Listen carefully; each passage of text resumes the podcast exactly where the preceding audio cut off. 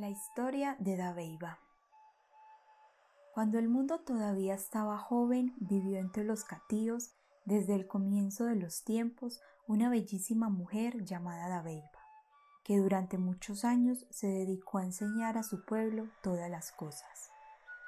Tomaba los bejucos y las hojas con sus delicadas manos e iba tejiendo los canastos, las esteras, las chinas, para avivar el fuego.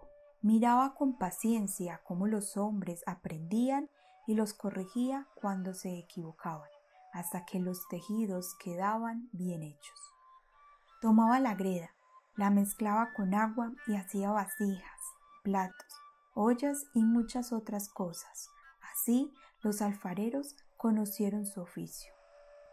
Dabeiba, la bella, hija de Karagaví, señor del cielo, no se cansaba de enseñar mostró al catío la manera como debía pintarse el cuerpo y escoger los colores, el rojo del achote, el amarillo de la piña, el azabache de la jagua.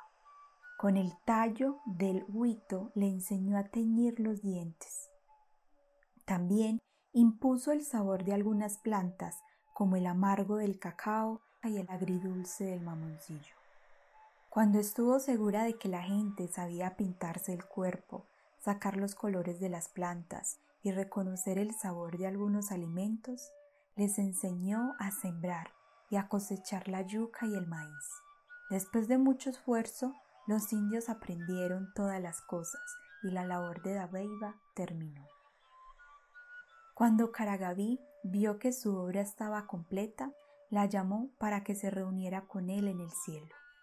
Un día, al amanecer, Dabeiba subió al Cerro León y desde lo más alto se elevó lentamente para volver al seno de su padre. A pesar de que era muy temprano, de que la neblina se levantaba sobre las quebradas, de los truenos y del asomo de lluvia, algunos indios la vieron subir y subir hasta perderse entre las nubes, más arriba de las copas de los árboles ya desde el cielo, para que los indios la recuerden y sean buenos, ella les manda truenos, terremotos y tormentas. Por eso dicen que Dabeiba es la diosa de las tempestades.